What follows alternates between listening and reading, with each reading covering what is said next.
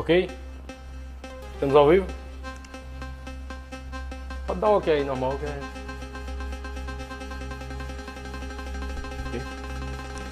Boa tarde a todos. Estamos aqui iniciando mais um PBcast. Hoje é o segundo programa né, do PBcast, o podcast paraibano, o PBcast 02. E hoje nós estamos com o Renato Moraes, que é da cidade de Sumé, que é diretor, produtor artístico, comunicador e que agora tem um projeto arrojado, ao qual nós estamos aqui também tendo o maior apoio né, da CTV, que é a primeira TV do Cariri Paraibano. Desde já, quero agradecer, Renato, pela sua presença, quero agradecer a CTV por essa oportunidade e vamos iniciar aqui nossa, nossas histórias e nossas conversas. Eu que agradeço, Arthur, pelo convite aí e a gente vai bater uma prosa aqui, né? De alguns minutos com os nossos telespectadores. É, para iniciar, Renato, é, se apresente para quem não lhe conhece. Eu sei que muitas pessoas lhe conhecem, né? As pessoas que já estão nos assistindo aqui, mas se apresente para as pessoas que não lhe conhecem.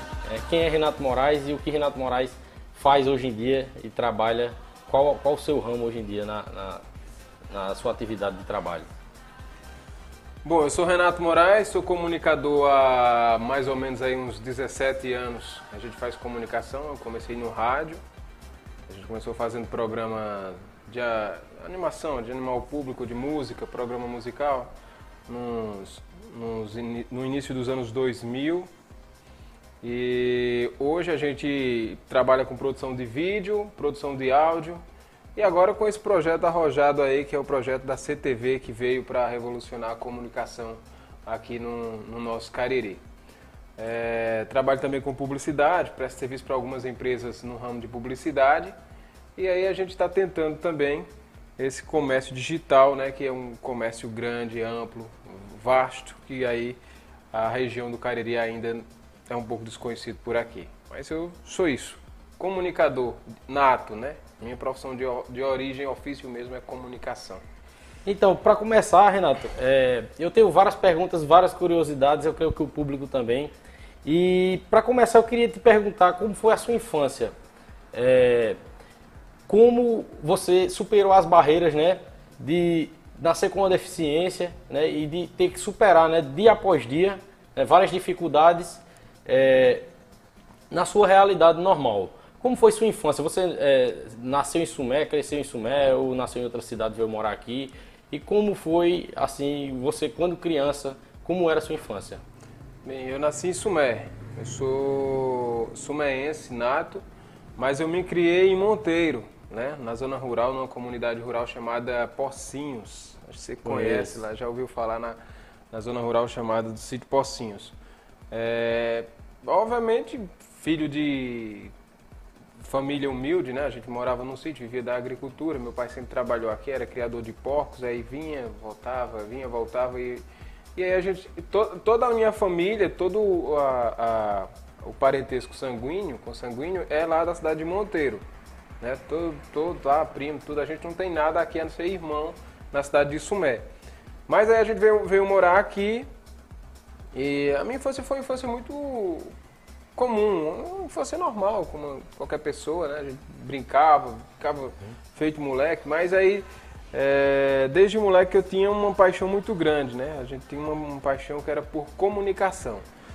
É, contando uma história rápida aqui para quem está assistindo a gente, quando eu era moleque, é, eu fui criado onde eu, a casa onde a gente adaptou para morar era um antigo engenho, né? Um engenho de farinha mesmo. Então a gente pegou esse esse engenho antigo que provavelmente até hoje eu busco, inclusive a gente vai fazer produzir alguma coisa sobre isso, um documentário, sobre a questão justamente daquela origem, que as pessoas que viviam por ali provavelmente seriam coronéis e essas pessoas mais antigas que tinham, que tinham essa influência todinha aí com, com a produção de mel, Geralmente, de rapadura. A, as cidades, né, todas as cidades nossas aqui, elas foram criadas né, e originadas através dessas fazendas, né? Isso. E lá nessa região era uma casa de farinha.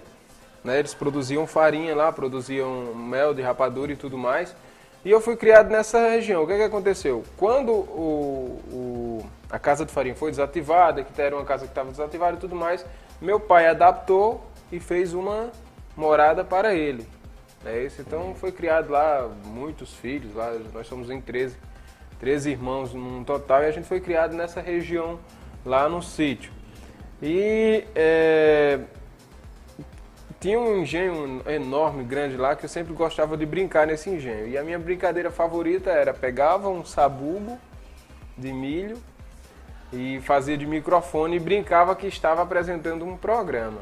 Desde pequeno você já tinha essa, essa é, o nicho paixão. da comunicação, né? A gente gostava de comunicação. Então, assim, eu costumo dizer justamente isso. Você nasce, né, para aquilo ali. Você tem, você tem uma facilidade que você pode desenvolver quando você tem uma determinada idade, mas universidade nenhuma é, passa o conhecimento de quando você trabalha com o que você gosta, de quando. Então faz... Se a gente for ver hoje, é, por exemplo, grandes apresentadores que nós temos aí na TV brasileira, a grande maioria deles é, conseguiu chegar onde conseguiu por saber fazer, né? E não porque é, apresentaram currículos ou tudo mais. Um exemplo disso é o Siqueira Júnior. Né? Não sei se você já viu a história dele. Ele era radialista, é Silvio Santos. Né? As pessoas não são comunicadores. Então, assim, aí eu fui criado só pra gente não, pular, não, uhum. não sair do, do, sentido de terminar a história, pra gente já entrar, a gente entra nesses assuntos e conversa mais ainda. É, aí fui criado nessa comunidade rural lá do município de, de Monteiro. A gente tinha essa paixão por comunicação, brincava, era muito menino ali, a gente também, obviamente, passou muita. Foi algum programa que você viu na televisão pela primeira vez que você queria, tipo, imitar quando ia brincar? Não, na realidade a gente não tinha programa porque a gente não tinha TV, né? A TV ali era muito escassa, a TV que a gente assistia era uma TV pequena, né? É, obviamente que eu não sou tão velho, eu tenho 32 anos, fazer 33 agora, mas mais pra frente, uma coisinha, né? Pra não dizer que o cara é velho. Mas é, é, a TV que a gente tinha era uma TV daquelas pequenininhas, que era uma caixinha, não sei se você lembra, é uma caixinha de comprida, ela era um pouquinho comprida, pequenininha, assim. tinha um botãozinho, mas ela era pequena mesmo, eu acho que ela tinha ali, eu acho que o, o a central multimídia do meu carro hoje, que é de 9 polegadas, era maior do que ela. Então ela tinha alguma coisa em torno ali de. É, ela era robusta, mas um celular como esse aqui provavelmente seja. É, ela era quadradazinha, pequena e comprida, extensa, né? Que ela era rádio e TV, eram os dois. Então a gente, para assistir essa TV, a gente tinha que colocar uma bateria, se tinha uma bateria, porque não tinha eletricidade na época, né? A gente tinha que carregar essa bateria com frequência. E aí era muito limitado, porque além do chuvisco, né, que televisão numa zona rural já é uma, uma algo avançada naquela época. Então você vai lá, tinha televisão, televisão com, com uma antena que tinha que botar uns 600 metros de altura para ver se pegava com chuvisco. E a gente assistia nessa TV, então não tinha muita inspiração. O programa que a gente mais assistia era o Chaves né, que já passava no SBT né, naquela época, e isso é por volta aí dos anos de 1990 e, e alguma coisa, né, que é, não, não é uma coisa tão avançada. Eu vi a eletricidade chegar naquela comunidade rural ali. Então a gente cresceu com aquilo, era muito humilde, não tinha muito vizinhança, um garoto muito reservado, mas que é, pensava muito, a gente brincava muito naquela região ali. E volta e meia a gente volta por lá para fazer uma visita. Tudo está muito mudado, né? Uma nova geração. A gente vê que as crianças que estão lá não tem nada a ver mais com o que a, o que a gente era naquela época, né? É, a gente era um, sempre fomos foi uma família muito conservadora e as tradições hoje mudaram, as famílias hoje estão um pouco diferentes do que era antigamente. Mas no, no contexto geral foi isso. Fui criado naquela região ali, sempre brinquei de comunicação. É, estudar, a gente chegou a estudar pouco naquela região ali, porque as possibilidades não eram tão fáceis, o ensinamento também era muito diferente, muito distinto. A gente fez, quando a gente migrou para aqui, para Sumé, foi que a gente começou a ter um conhecimento melhor. Né? Mas é, as dificuldades é, naquela região ali sempre se tem, né? Acho que quando você fala que você mora no sítio, não tem como você falar que você era uma pessoa bem sucedida.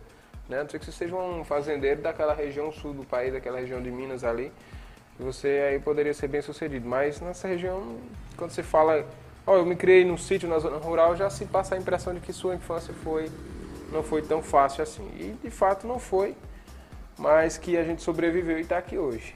É, quando, quando, de fato assim é, é, essa brincadeira, né, que, que na sua infância era uma brincadeira de brincar de apresentador, de brincar de TV, quando de fato isso começou a se materializar na sua vida, assim a partir de que idade, a partir de que época isso começou de fato, você começou a ter um contato real com, com o lado profissional da área da mídia? Do, eu, eu tinha 13 anos, eu vim aqui para Sumé, a gente veio aqui para morar, era um menino de Sambudo, vivia andando sem camisa para todo cantar aí na rua. É, nessa época eu já, já, já, sempre procurei o que fazer. Sempre gostei muito dessa área de comunicação. Então, com 13 anos, eu já vendia picolé aqui nas ruas da cidade, né? Comecei a vender picolé. E a gente, muito, muito cedo mesmo, eu sempre gostei do, do meu individual, de querer as coisas para mim, de não estar tá precisando de ninguém. A gente era uma família de muita gente, a gente era uma família que não tinha.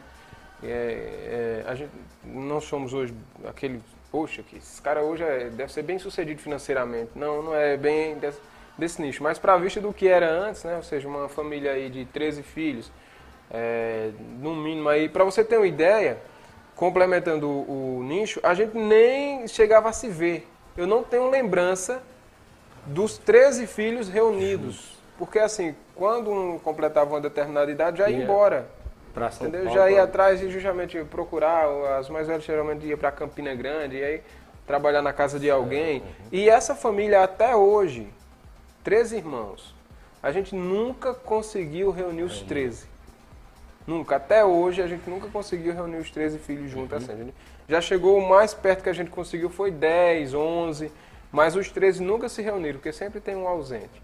E aí a gente vivia, geralmente na minha época eu já vivia uns sete, obviamente que minhas irmãs mais velhas sempre dizem, ah, mas na minha época era muito mais difícil do que isso. Né? Sempre vai ter aquele que vai dizer, é. não, hoje tá bom demais. Né? Então, assim, provavelmente eu posso dizer que eu peguei a melhor parte, né? Mas não foi a melhor parte porque era só um provedor de alimentos, que era nosso pai, e é, era muita gente, aí não sobrava para ninguém. A gente não tinha dinheiro nem para comprar um próprio calçado nosso se a gente quisesse comprar um, um calçado, teria que se desdobrar, se virar uhum. e buscar o, alguma coisa para fazer por si. E eu sempre gostei disso. Aí comecei a vender picolé. Né? E aquilo ali as pessoas. Eu nunca observei ninguém, nunca olhei a vida de ninguém, nunca gostei de saber da vida de ninguém, mas todo mundo sempre olhou a minha. Né? Assim, até pela questão uhum. da curiosidade, não olhar assim para o mal. Né? Não ter um olhar para o mal, mas sempre olhar a minha vida do que eu sempre fiz aqui na, na, na região. Então, é, poucas pessoas lembram, mas quem lembra sabe, até hoje, volta e meia, ainda tem aquelas pessoas que fazem questão de passar, ah, eu lembro você vendendo picolé, entendeu? Sempre tem aquela pessoa aí. Comecei a vender picolé, nunca fui um bom vendedor, nunca tive essa aptidão, pegava 10 picolé, era daquele que nunca voltava com a caixa vazia. Pegava 10 é. picolé, pegava 10 picolé, voltava com 3, com 5, vendia, não, não era um bom vendedor, nunca consegui vender. Então, é, a gente sempre estava procurando, né? Alguma coisa para se fazer para ter sua independência. Então eu consegui essa, esse, essa, é, é, esse, essa vontade de querer tá, conseguir as coisas, de conseguir as coisas para a gente. Correr atrás, correr por, atrás por é. si só, né? Sempre tive. Aí, mais ou menos com uns 13 anos, 13 anos, eh, tive contato com a rádio comunitária aqui de Sumé e fui fiquei curiando ali, vendo os comunicadores e passei a admirar mais ainda aquilo ali, né? Lembra lá atrás, quando eu morava lá em Monteiro, eu sempre queria... Eu já tinha... Né, já, aquela aptidão, uhum. eu era o apresentador nato, eu era o locutor da Globo, né? Na minha cabeça, na, na mente imaginária, uma vez eu, eu lembro que tinha uma, uma menina que é, eu sempre tive muita afeição por ela, lá na zona rural lá de Monteiro. Gostava muito dela, tal, paixão de, de moleque. Aí eu passava é, e na minha cabeça sempre eu sempre tive uma imaginação muito fértil. Sempre andava de cabeça baixa, mas com mente alegre, sempre pensando, pensando em, e fazia um programa na minha mente. E às vezes isso re, re, é, acabava que é, saindo, a gente ia se comunicando ali, falando, falando, falando, brincando que estava narrando uma um, programa de TV, uma chamada, fazendo uma vinheta para um programa tipo de, de situação eu passei com esse, com esse podcast aqui. Eu, em casa eu, eu saí demais, viu? Então você deve estar se identificando com, com essa certeza. Então o que, é que acontece? Aí eu peguei é, ia de cabeça baixa, né? E maquinando. Aí, e falando, né? Não perca tal dia, e como se eu estivesse narrando a, a, chamada do programa que era a Globo, que era na Globo. Eu era o locutor da Globo, na minha infância eu era o locutor da Globo. Aí quando eu levantei a cabeça assim, lá vem a menina, rapaz, eita que vergonha danada que o camarada sente. É uma sensação, uhum. entendeu? Aí, tu tipo, tava pensando alto, né, ali. Isso, é uhum. brincando, é justamente brincando. Até um dia desse mesmo eu é, é, é, passei por uma situação parecida, mas a gente conta mais lá na frente para não perder a, a, a, E até hoje eu sou assim, às vezes eu estou fazendo uma caminhada e estou dessa maneira, maquinando, pensando nas coisas. E continuando a história, eu cheguei lá na na, na rádio, comecei a curiar tudo direitinho e comecei a pedir para para entrar, né? participar. né? Rapaz, deixa eu tentar participar aí, porque eu acho que eu posso saber fazer isso aí. De tanto ver ali as pessoas, hein? Mas sempre recebi um não, sempre era não, não, não, não, não, não, não, não. Aí, mas sempre tinha aquela. Tava ali no pé, porque eu tinha aquele objetivo, eu queria uhum. aquilo ali. E por mais que me chutassem ali, eu não. Você não desistia. Não né? saía de perto ali, né? Ah, é, são muitas etapas, eu acho que para você construir uma, uma vida, né? Acho uhum. que a uhum. vida, é, a vida é uma empresa. Eu costumo comparar a vida hoje como uma empresa. Vai ter luta, né? E a empresa é como a vida, do mesmo jeito, o mesmo processo. E a forma que você encara esses nãos é que vão dizer o que vai, vai, você vai conseguir lá na frente. Né? Exatamente, né? a questão da persistência, né? Tem gente uhum. que desiste, não, quero não, isso aqui não. Mas aí é justamente isso. É, isso vai além de você. Não adianta você inculcar na cabeça, isso vai além da sua vida. Verdade. Você tem que querer aquilo ali, não tem para onde correr. É, nisso eu conheci um jornalista chamado Marcos Moura. Você chegou, inclusive, está trabalhando com, a gente hoje, está fazendo acompanha, participando participação hoje, justamente. É, é, hoje, quando eu olho para ele, é, é, essa, bate aquela aquele flashback na, na cabeça, exatamente. Inclusive, queremos fazer aqui também, viu? É, ele é um grande profissional. Aí eu explicava para ele justamente essa vontade que eu tinha de fazer rádio. disse, Rapaz, eu gosto, eu gosto. Aí Inclusive, ela até disse esses dias aí que, que via um potencial muito grande em mim, né? Disse, Rapaz, esse menino pode ter futuro. Aí o que foi que ele fez? Ele me embutiu na área de esporte. Ele pegou, solicitou, disse, ah, vou fazer, você vai ser é, é, repórter de campo, vai cobrir os jogos, né? Os jogos que tinha no campeonato, a gente ia lá e entrevistava. Aqui mesmo no campeonato municipal? Isso, aqui no, no estádio Jacintão uhum. aí a uhum. gente representava a rádio. Aí nisso ele perguntou, como é seu nome? Eu disse, meu nome é Renato Silva de Moraes. Ele disse, a partir de hoje seu nome é Renato Moraes, viu? Caramba, ele já deu já o, o nome artístico mesmo para você utilizar, né? Não é, só se fosse apresentador, mas. Né? Exatamente, uhum. ele já disse: a partir de hoje você, seu nome vai ser Renato Moraes, viu? Disse, Beleza, show de bola. Já tinha um tato assim, né? Isso, pra... justamente. Ele já tinha esse, uhum. essa, essa, habilidade de revelar as pessoas, né? Uhum. Aí nisso ele pegou. É... Eu comecei a fazer reportagem, comecei, iniciei a, a questão das reportagens e Início, muito perdido ali, início de, de, carreira, né? Perdido, ele me deu uma pauta, disse, ó, a pauta é essa, você vai fazer essas perguntas aqui. Aí pronto, me deu as perguntas, comecei a fazer meio que gaguejado, com dificuldade de segurar o gravador e o papel ao mesmo tempo. E o né? nervosismo né? também, e né? O nervosismo, é. E a, até aquela velha história, eu tinha que segurar o papel, aí quando eu fazia uma pergunta que o cara respondia, aí você não tem aquele argumento de início, né? Uhum. Não consegue raciocinar na próxima, você já tinha que olhar. Então eu tinha que me ajeitar ali para ver o papel, aguardar, às vezes o papel caía no chão, aí tinha que parar a gravação para fazer a outra pergunta, entendeu? Então, é, hoje a gente consegue ministrar uma pergunta tranquila, que é como você está fazendo aqui, né? Uma uhum. resposta gera milhares de perguntas quando é, você pega a experiência, né? Mas naquela época não era assim, então você tinha que olhar, olhar de novo as perguntas, olhar, visualizar, olhar, visualizar, entendeu? E aí começou. Nesse, nesse período, é, a rádio demitiu o comunicador, né? Ele foi embora, Marcos Moura, teve problemas lá com a emissora e foi, foi embora. E nisso não, não teve jeito, a gente, eu fui junto porque eu era, ela era, ela, eu era o protegido dele, eu não tinha uhum. amparado e também a rádio não tinha interesse no meu trabalho, porque eu era um, um, curioso que estava começando, né? eles não me viam ali com esse potencial de fazer comunicação. Isso eu fui junto e não, não, não trabalhei, mas mesmo assim não desisti, não voltei para a emissora para curiar, ficava curiando ali, muitas vezes até aquela pessoa no grata que estava ali, presente ali, eu vinha antes, rapaz, esse menino só vive aqui todo dia, já, já começava... E a gente sentia, sabe quando você sente assim que você está num ambiente que você não, tá, não é bem-vindo, né? Você uhum. consegue imaginar isso.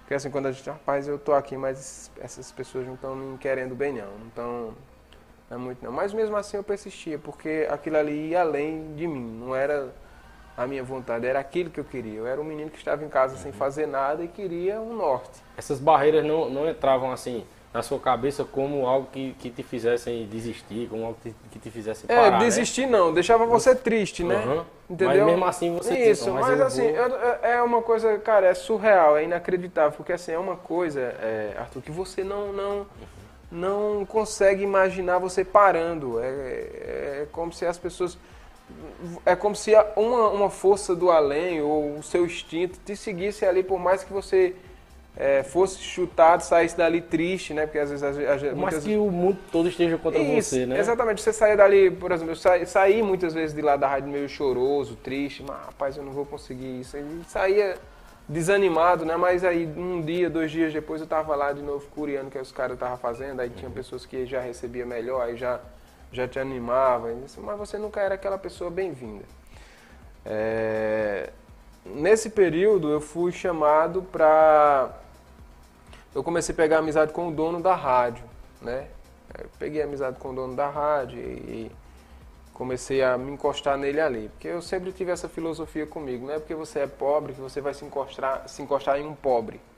Né? Se você é pobre, é dizer, ah, não, vou andar com pobre. Você tem que fugir. Pronto, já vai uma dica aí para vocês. Se você está passando. Estava até comentando agora há pouco com um colega meu de trabalho. Ele estava falando justamente se você é pobre, você nunca deve se encostar em outro pobre porque ele é do mesmo nicho que você. E, e, existe aquela questão, né, da pessoa ser pobre de espírito, né? Porque muitas vezes as pessoas é, não conseguem, como é que eu posso dizer? É, não, não, vou dizer bens materiais, mas não conseguem o sucesso por conta do pensamento que não, né, isso. Se você é pobre, eu costumo dizer isso. Se você é pobre, você tem que se encostar. Pobre financeiramente mesmo. Estou uhum. falando. Às vezes as pessoas levam. Pessoas que tenham um, uma visão né, mais, mais ampla.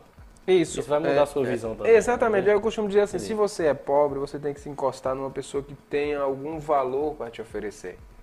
Né? Seja valor financeiro, não um valor financeiro, mas um valor psicológico. Isso mesmo. Um valor. Uma visão, né? Isso, exatamente. Porque assim.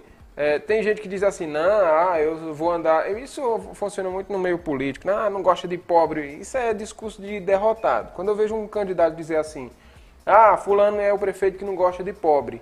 Isso é discurso de derrotado. Isso não funciona. Eu acho o seguinte, se você é um, um, uma pessoa pobre financeiramente, você tem que se encostar em quem tem um valor a te oferecer. Um conhecimento, né, que tenha um, uma coisa boa para te dar é nessa pessoa que você deve se encostar. Você não deve se encostar. Não, eu sou pobre, eu vou andar com pobre porque a gente se identifica, é tudo da... Não existe isso. Entendeu? Porque se você já nasce. A tendência sua é morrer pobre, é continuar pobre. Então, se você tem um objetivo na vida, você tem que se encostar em quem tem conhecimento quem tem alguma coisa, um, um projeto de vida para te oferecer. Hoje em dia, o, o pessoal do marketing digital, do, do, dos empreendedores digitais, isso que você está tentando descrever, que você descreveu, eles chamam de network, né? É, hoje em dia, eles dizem que, o, que o, a base do mundo é o network que a gente faz, entendeu? É a gente conhecer pessoas interessantes, pessoas que têm visão, entendeu? Uhum. E aquela velha história, né? Se você quer ser águia, ande com as águias. Exatamente. Entendeu? Justamente, não adianta você pegar e se encostar. Aí eu, pronto, eu me encostei no dono da rádio e comecei a chegar por ali. Todo programa que ele tinha no domingo, ele tinha um programa semanal, o que ele fazia, eu estava ali encostado, tentando aprender, tentando ver, tentando o meu espaço. Né? Uhum. Ele tava, que muitos tá, o que muitos chamam de, de puxa-saco, já ah, puxa saco de fulano de tal, puxa saco de cicrano. Eu costumo que aquela pessoa que está do lado de uma pessoa que tem algum valor para te oferecer, está atrás do seu próprio espaço. Né? E não é andando, bebendo nos bares com uma pessoa ou outra que você vai conseguir um espaço na sociedade. Né? Você vai conseguir o espaço na sociedade andando, convivendo com quem tem um espaço na sociedade.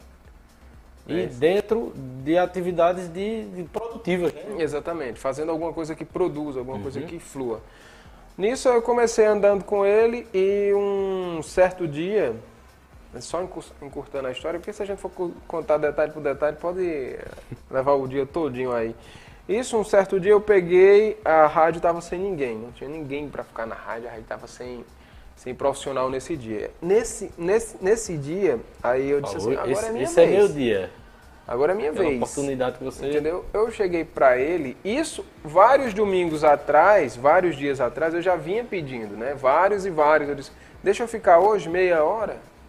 Meia hora só, deixa eu ficar. Só meia hora eu fico.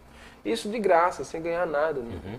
Nenhum viés financeiro. Eu queria fazer aquilo, eu estava disposto. Então, assim, é, é, isso já vai mais uma dica. Se você quer ter alguma coisa na vida, você tem que ter sacrifícios, né? Você não pode entrar numa empresa ou entrar em qualquer trabalho pensando em lucrar. Já entrar, não. Você não é um profissional, você é um funcionário, você é uma pessoa que está em acessão, está querendo seu espaço. Então, tem que ter o sacrifício. É, só uma observação, que isso é, é totalmente verdade, né? É como, no, no, último podcast eu, eu, cheguei a abordar com o Iago aqui, que eu acompanho vários caras aí, entendeu? Eu vou dar um exemplo, o Whindersson Nunes, e muitas pessoas, eu vou, vou, vou ser logo direto, as pessoas convencionais, elas veem, por exemplo, um Whindersson Nunes, um Tiro Lipa, os caras que estão no auge nas suas áreas, e dizem, esse cara teve sorte. Né? Mas eles tiveram muito sacrifício né, para chegar Exatamente. onde eles chegaram. Exatamente. Então é justamente isso que eu estou falando. Você tem que ter o, a, o sacrifício. O sacrifício tem que existir. Você tem que dar alguma coisa em troca para poder receber. Uhum. Né? E na vida, é, o sacrifício que você faz é justamente esse: é você se doar. Se doar para querer conquistar alguma coisa. Eu costumo sempre dizer isso. Depois de vários domingos tentando entrar na, naquele espaço ali, não, ainda não é sua hora, não é sua hora, não é sua vez, não é sua vez, deixa, deixa passar mais tempo. Saia dali sempre choroso, né? Porque eu sempre tive aquele, ah, poxa, rapaz, eu quero muito fazer isso, mas não me abrem o um espaço, né? Mas aí vem aí outro nicho, né? Outra dica que é a questão da persistência. Então, todo domingo eu estava ali. Deixa, deixa, deixa, deixa. Aquele menino é, é, pedindo e, doce. Você abdicava de um dia de domingo, que você podia estar no seu lazer, que você podia estar descansando, para ir atrás de algo é. que você não estava ganhando nada financeiramente, Isso. mas que você Isso. não é. deixava de. É, na, na, na, realidade, nessa época, eu sempre buscava alguma coisa, né? Porque eu já não fazia nada. Já era uhum. moleque, eu tinha o quê? 13, 14 anos nessa época. Nisso, veja bem como é que é as coisas, rapaz. Eu acho incrível é, quando você busca alguma coisa eu comecei a ler a história de um outro Renato, Renato Russo. Renato Russo começou no rádio com 15 anos de idade. Eu não sabia. Eu pensei que ele já era da, da Ren... Não, Renato Russo foi locutor de rádio. É, aos 15 anos ele entrou no rádio. Aí eu, um moleque, eu disse, rapaz, eu vou começar no rádio com 15 anos também. Né? E isso, pronto, aí eu já vinha pedindo para entrar no rádio desde os 13 anos, como eu falei, que eu já queria estar tá fazendo aquilo ali. Com 15 anos, aí começou essa persistência de entrar, fazer meia hora no programa de domingo. Deixa eu fazer, deixa eu ficar, já que não tem ninguém, a Raid tá sozinha, poxa, não custa nada, eu já sei como mexer nos botões. Isso eu já vinha é, é, fuçando, já vinha olhando todo mundo fazer, até dirigir carro mesmo eu aprendi olhando, né? Aí a gente já, eu já vinha olhando os meninos ali, de tanto estar tá ali, de ver as pessoas ali.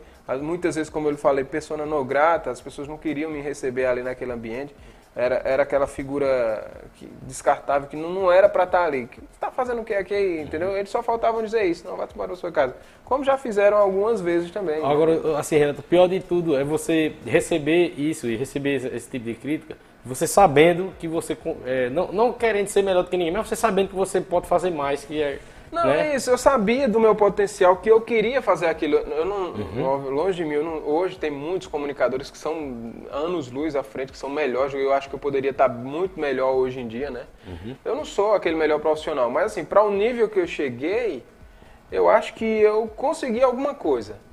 Entendeu? Eu não estou uhum. no nível de um jovem pan. Ah, mas esse camarada de Sumé contando essa história todinha, querendo ser o o, o chefe, o rei. Não, é, tem, obviamente que eu não chego nem perto daqueles comunicadores, mas para o nível que a gente está aqui, eu acho que eu consegui alguma coisa. Com certeza. Né? Então, assim, é justamente isso. Não é você dizer, eita, mas ele fala como se fosse o melhor profissional do mundo.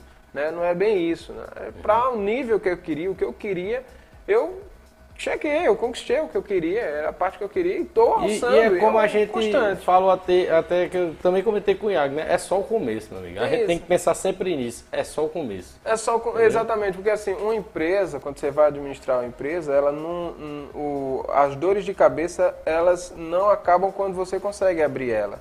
As dores de cabeça começam quando você abre ela. Né? Então, assim, é justamente isso que se vive hoje um investidor, um empresário. Por isso que eu, quando eu vejo ah, muitas, muita gente criticando alguém do comércio, é porque eu conheço, eu, eu convivo com o comerciante e sei da, da demanda dele, eu sei dos, das dificuldades, é porque eu, não porque eu seja um empresário de sucesso, porque eu, não, eu estou tentando entrar num, num, num, num nicho empresarial, mas eu já vejo O que É, eles enfrentam. porque né? eu conheço empresários, eu tenho convivência com empresários e sei o que eles passam. Inclusive, nós vamos até tentar também trazer empreendedores para cá. Isso, pra- isso, e desestimula muito, e a gente, a gente vê como as pessoas, as próprias pessoas, o feedback negativo desestimula muito, porque tem gente que Com faz, certeza. faz crítica só por fazer. É verdade. Às vezes você está se esforçando em fazer o certo, fazer o bom, fazer o correto, mas aí vem um lá que às vezes vai lá dar uma opinião negativa para você, Mas se você for ver sem construção. o que essa pessoa construiu, né? É- é- é- eu sempre analiso isso também quando eu recebo uma crítica, entendeu?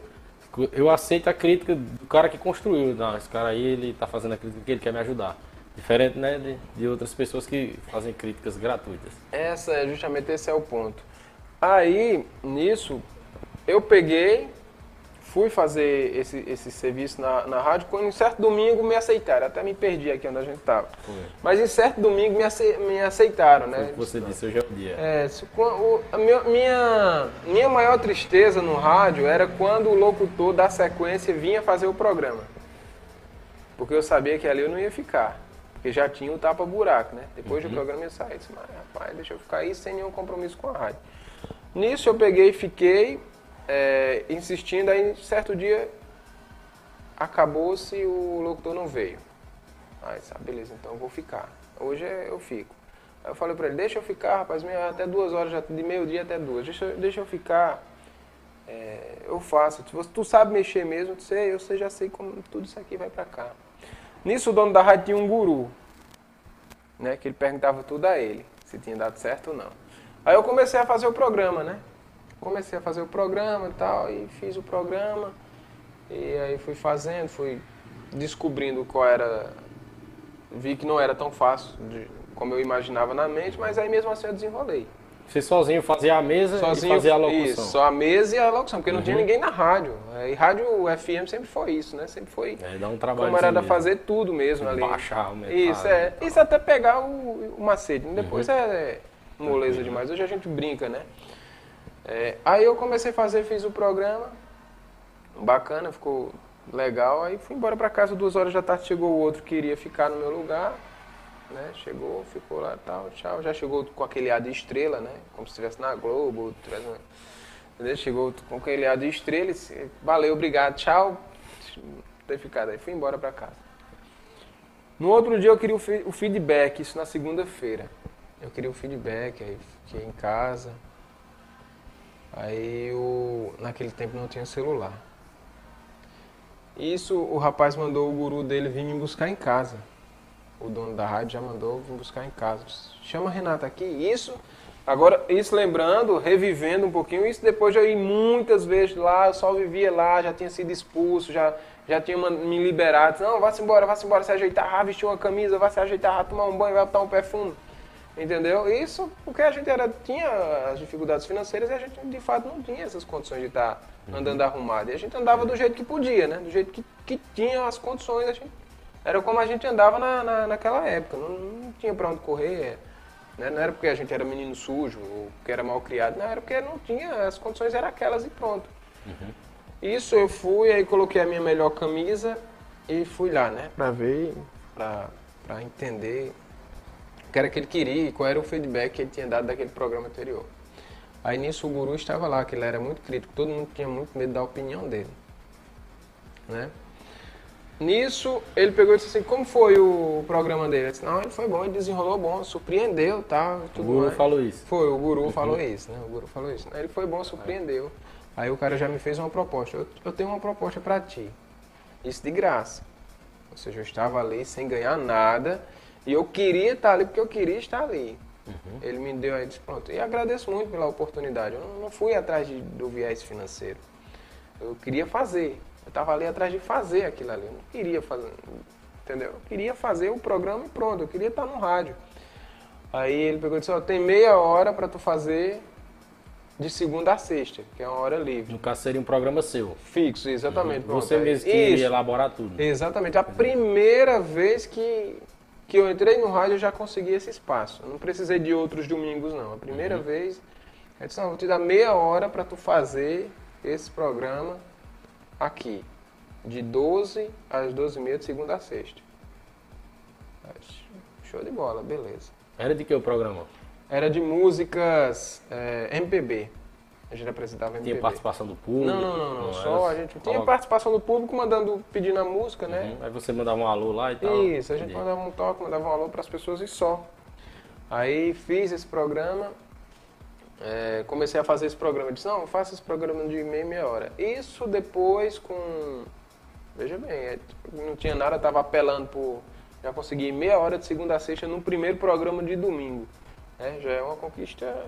Eu disse, opa, tá começando. Isso sem ganhar nada. Continuo falando uhum. isso. Né? Aí é, aconteceu uns problemas na emissora, corriqueiros, né? Que sempre. A empresa é assim, a empresa sempre tem seus problemas. Aí um locutor da tarde falhou. Isso uma semana que eu estava fazendo o programa de meia e meia hora. Aí botaram aquele locutor para fora, né? E como eu já estava desenvolvendo bem, aí pronto, me colocaram na rádio à tarde.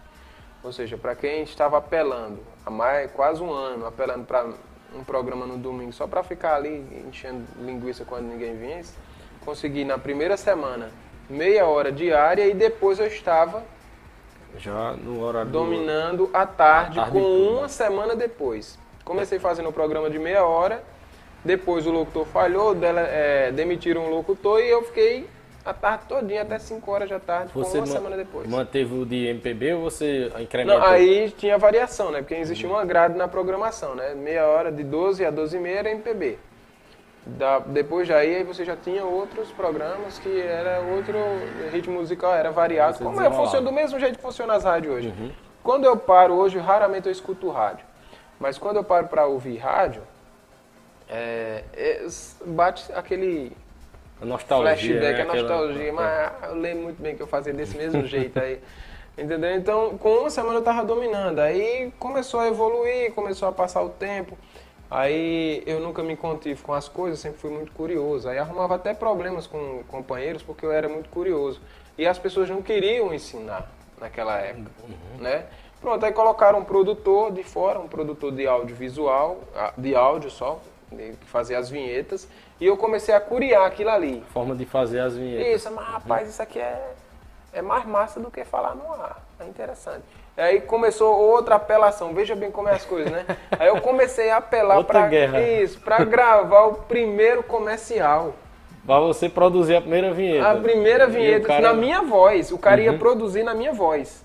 Né? É locutor não, porque sempre botava os melhores locutores e assim, uhum. como eu era muito novo, eu não tinha terminado o ensino médio, e aí eu não tinha uma leitura boa, né? E geralmente o comercial se escreve um texto e o camarada vai ter que ler. Aí o camarada lendo ruim, aí eu até entendi a parte da produção. Mas aí eu sempre fui muito curioso, mas rapaz, já que esse cara não quer deixar eu fazer, não quer deixar eu construir, eu vou aprender a fazer isso e vou fazer as minhas próprias vinhetas. Massa. Né? Aí, aí pronto, aí começou a guerra. Era uma guerra dentro da empresa mas era uma guerra de curiosidade. E nisso eu, eu, eu recebi muito incentivo do dono da emissora, porque o dono da emissora queria que eu aprendesse. Por mas, conta do né, gasto que estava alto. É, não só do gasto, uhum. mas porque ele via que eu estava querendo aprender e que ele poderia me usar naquilo ali. Entendeu? E eu que ele via, ele nunca me demitiu ou, ou, brigava muito comigo, né? Porque ele não queria desgaste com o produtor principal, mas ele brigava muito comigo. Então o que era que eu fazia? Eu pegava, é, não tinha espaço, ninguém queria me botar para gravar, aquilo foi me deixando irado, né? Aí eu comecei a mexer no computador dele. Ele, sem ele ver? Sem ele ver. Mas aí ele descobriu, né? ele descobriu. Quando ele descobriu, aí deu confusão, obviamente, foi levado para a diretoria. Foi aí onde o, o dono da rádio viu que eu tinha esse potencial, né, que eu poderia me usar. E o, o produtor começou a esconder a chave. Né? Ele trancava a sala dele, disse, rapaz, pronto, um balde de água fria. Né? Incrível, né? Como todo mundo tem uma história interessante uhum. para se contar, né? Aí foi um... É, eu peguei e descobri aonde ele escondia a chave, né? Ele, ele escondia a chave na, na, na em cima, nos caibos da, da, da porta, né? Da, do estúdio, onde a área que não era coberta de gesso, uhum. ele escondia na, na telha. Isso, botava a chave na telha. Aí eu descobri. Quando ele tava e... quando eu pegava a cadeira, né? Uma cadeira não era suficiente, eu sempre fui pequeno, né? 1,65m não era. O cara era um metro, quase 1,90m quase. Então ele botava assim, eu pegava duas cadeiras, montava, isso à noite, pegava e ia lá mexer. No outro dia ele descobria, porque quando você não sabe mexer, você sempre deixa um rastro. Né? Não, não existe crime perfeito, não. Esse não negócio não estava aqui, não. É, não, aí teve um dia lá que eu configurei, fiz uma configuração errada no programa e aí deixei todo desconfigurado, porque eu não sabia mexer mesmo. Não existia naquela época os tutoriais da vida, né? Verdade, isso que eu ia perguntar. É, é, tinha essa questão também não, que você não tinha tanto acesso à internet, né? Não tinha. Não, exatamente. Uhum. Olha, veja bem, a minha dificuldade, como era grande. Eu lia ruim, eu não tinha uma leitura boa, né? E os programas era tudo em inglês. Ou seja, para quem não dominava nem o português direito, ainda ter que decifrar o programa ir apertando e aprendendo. Ah, aí, isso, uhum. apertando para ver. Aí volta e meia a gente apertava no errado, sumia tudo.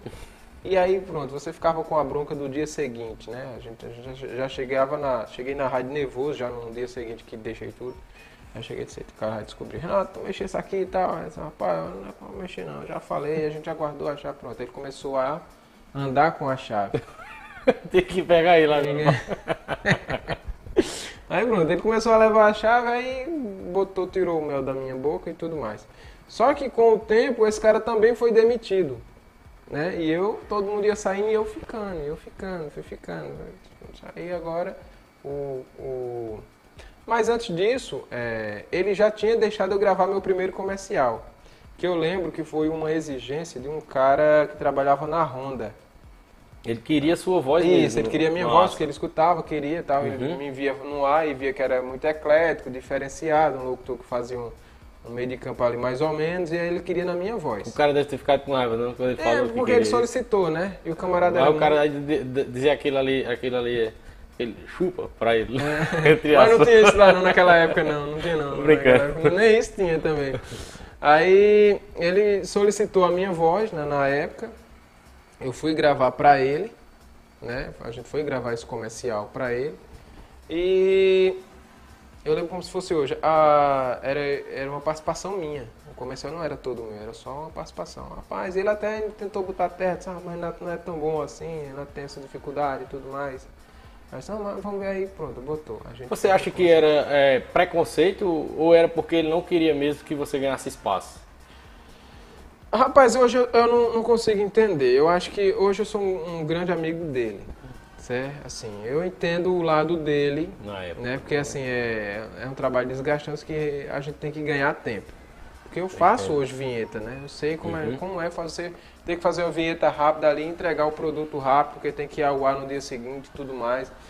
Então, assim, eu entendo muito o lado dele na época, né?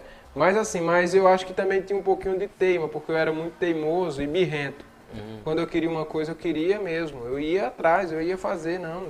E não, não havia quem poderia. Eu não, nunca tive tamanho e nem, nunca fui de briga, nunca fui de brigar. Mas eu ia para cima. Entendeu? Independentemente de qualquer coisa, eu sempre fui para cima. Né? Eu estava ali, fuçando. E isso, obviamente, que irrita as pessoas. Né? A gente entende assim, mas eu acho que é, é, você se achar o, o, único hoje também no mercado não é a melhor saída. É, acho que não, não, é. Ainda mais no, no, mundo de hoje, né? Que está tão tecnológico. Ah, hoje mais ainda. Hoje uhum. você, para cada profissional que você acha que é, aparece 10 na sua frente melhor, fazendo melhor e tudo mais. Hoje está muito concorrido, mas naquela época não era. Então, assim, eu não diria que ele não queria que eu aprendesse, né? Mas eu diria que eu conseguia irritar ele. Né? a gente tinha muitas birras, né? E é, quando ele se afastou da rádio, aí me viram como uma válvula de escape. Tu já sabe fazer isso, que eu já tinha mexido muito, já sabia de algumas coisas, né? Uhum. Até não quero nem falar demais para não cometer injustiça com ele, né? Porque teve algumas coisas boas que foi passado, a gente viveu alguns momentos bacanas. É, nisso aí, pronto, eu comecei a fazer as vinhetas no básico. Fiz a minha primeira vinheta, gravei, fiquei feliz da vida, mas aí depois ele foi demitido. E aí eu peguei e comecei a fazer essas vinhetas básicas. Pronto. Comecei, aí nisso os empresários iam vendo, o mercado era escasso, sempre foi escasso essa área, ninguém sempre, uhum. nunca fiz, e, e, botar a voz não era para todo mundo, porque ninguém queria ser locutor, né?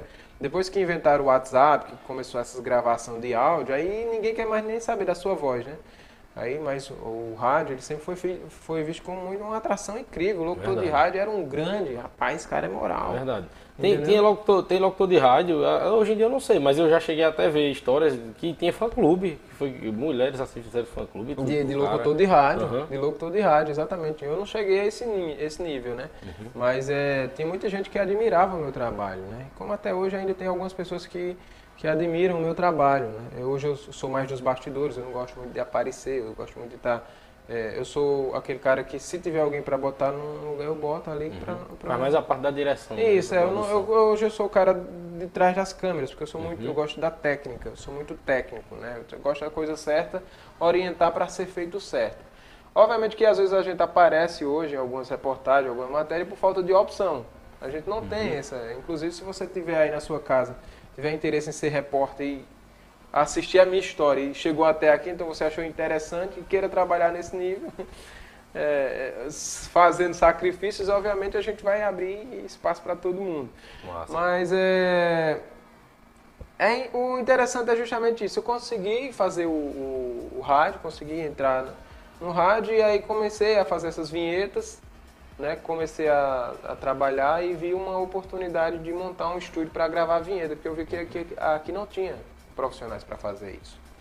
Né? Comecei a fazer isso, aí montei um estúdio, né, trouxe um estúdio para casa, dava plantão na rádio e fazia. Ah, um, entendi. Né? Aí foi aí que você montou o estúdio. Isso. Pronto. Chegou agora na, numa parte que eu, que eu tenho uma pergunta para fazer. Uhum. No, mas, mas conta aí como foi que você é, construiu esse estúdio. Bem, é, nessa época eu já estava começando a ganhar. Eu passei o quê? Uns um ano mais ou menos, eu ganhava 30 reais por mês na rádio, né? Para fazer essa produção e para nunca foi além disso.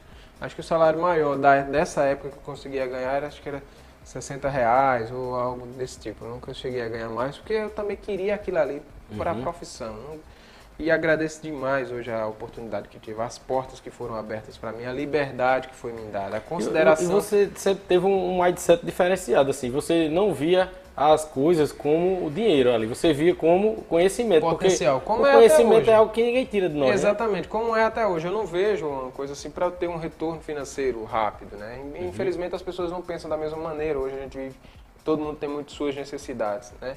E eu tenho uma certa dificuldade em entender quando eu explico é, é aquela velha história. Você só sabe a sua realidade quando você vive ela. Quando você passa, né? Quando você passa por aquela uhum. realidade ali. Então assim, hoje eu não entendo como é que as pessoas são tão capitalistas e assim, você chama alguma pessoa, ó, oh, eu tô querendo te ensinar uma parada que pode te dar dinheiro lá na frente. Mas agora tu vai ter que trabalhar de graça. Ninguém quer. Entendeu? É Esse é o potencial. Ninguém quer, porque aí eu tenho muita dificuldade de entender, mas rapaz, como é que essa pessoa não consegue enxergar isso aqui como um futuro para ela? Uhum. Né? Como é que essa pessoa não consegue ver que isso lá, lá na frente vai dar alguma coisa para ela, algum valor, vai construir algum valor? Mas eu sei disso porque eu fiz isso no passado e eu uhum. construí um valor. Agora, a maioria das pessoas também pensa dessa forma por conta da que é meio que uma cultura também da nossa região.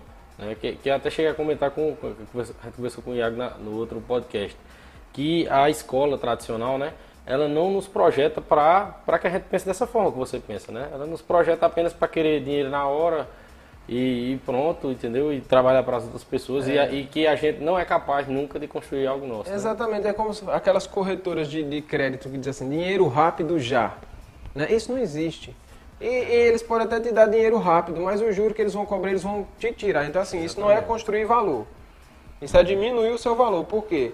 Porque se você consegue alguma coisa rápida aqui, lá na frente você vai pagar um valor que vai te quebrar. Com certeza. Né? Que pode te, te desmontar em, financeiramente. Então é desse mesmo jeito, você tem que aprender isso. Você tem que ter todo início, e mais no início. Na, na época que você mais precisa, quando você mais precisa, é quando você tem que mais fazer sacrifício.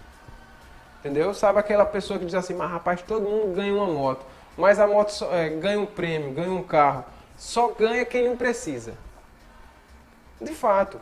E é, é, uma, é uma comparação realista, porque assim, você diz assim, ah, mas fulano ganhou uma moto. Eu lembro aqui que teve um empresário que fez um consórcio de uma moto na mesma época que eu. A gente fizemos o, consórcio parecido. Na segunda parcela, esse cara ganhou a moto. E eu paguei as parcelas tudo e não ganhei a moto. Disse, ah, rapaz, fulano de tal, não precisa, tem dinheiro para comprar uma moto nova a hora que ele quiser. Ganhou na segunda parcela. E eu paguei minhas parcelas tudo e não ganhei a moto. Se quisesse receber, tive que ir até ir na justiça que a corretora faliu. Então é, é basicamente desse jeito. Na hora que você mais precisa das coisas, é quando você tem mais fazer sacrifício. É quando você mais sofre. Então você tem que é, botar o pé no chão e trabalhar de forma concentrada. Né? Você não pode desanimar por conta disso porque deu errado. Não. A vida funciona dessa maneira.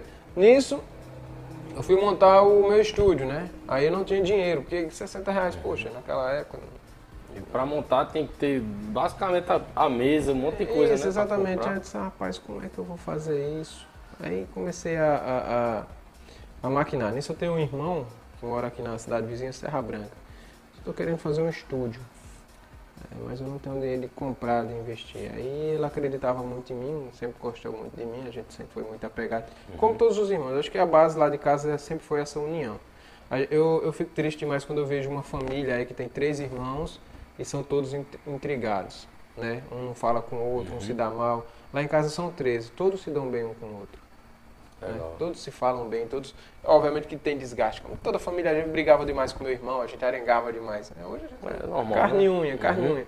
Mas todos se falam, nenhum irmão lá, a gente não tem esse negócio, todos são unidos. É, é, o segredo eu acho que é isso, para você construir valor familiar. Uhum. Nisso, é, é eu, ele me, me confiou comprar um computador, a gente veio, só tem um cara ali que está querendo vender um computador 650 reais, ele entrega.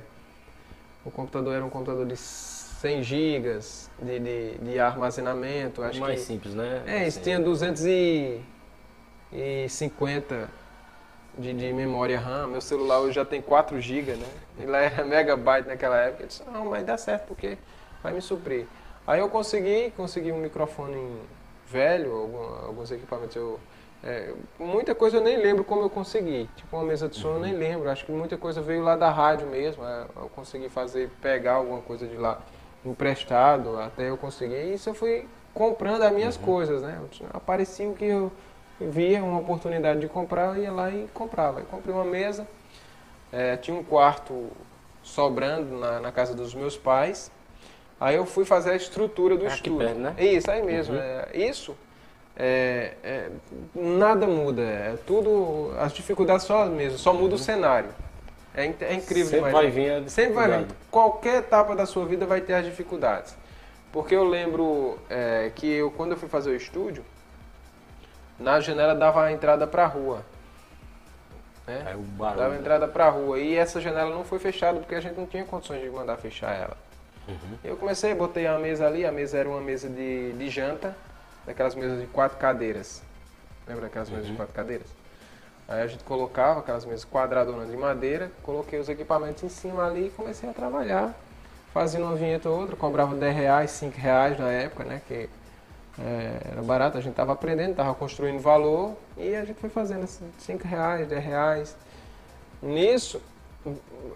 É, eu ia falar uma coisa que você falou isso, né? Que tipo, você nunca. Lá, lá no início, você falou que eu nunca reparava na vida dos outros, mas sempre repararam na minha. Uhum. E eu me lembro que eu, a, quando eu vi seu nome a primeira vez, que eu conheci que você, é, é, o seu trabalho e tudo mais, foi pelo o povo da rua que falou do estúdio que você construiu. Eu falaram, o cara conseguiu fazer um estúdio com caixa de ovo.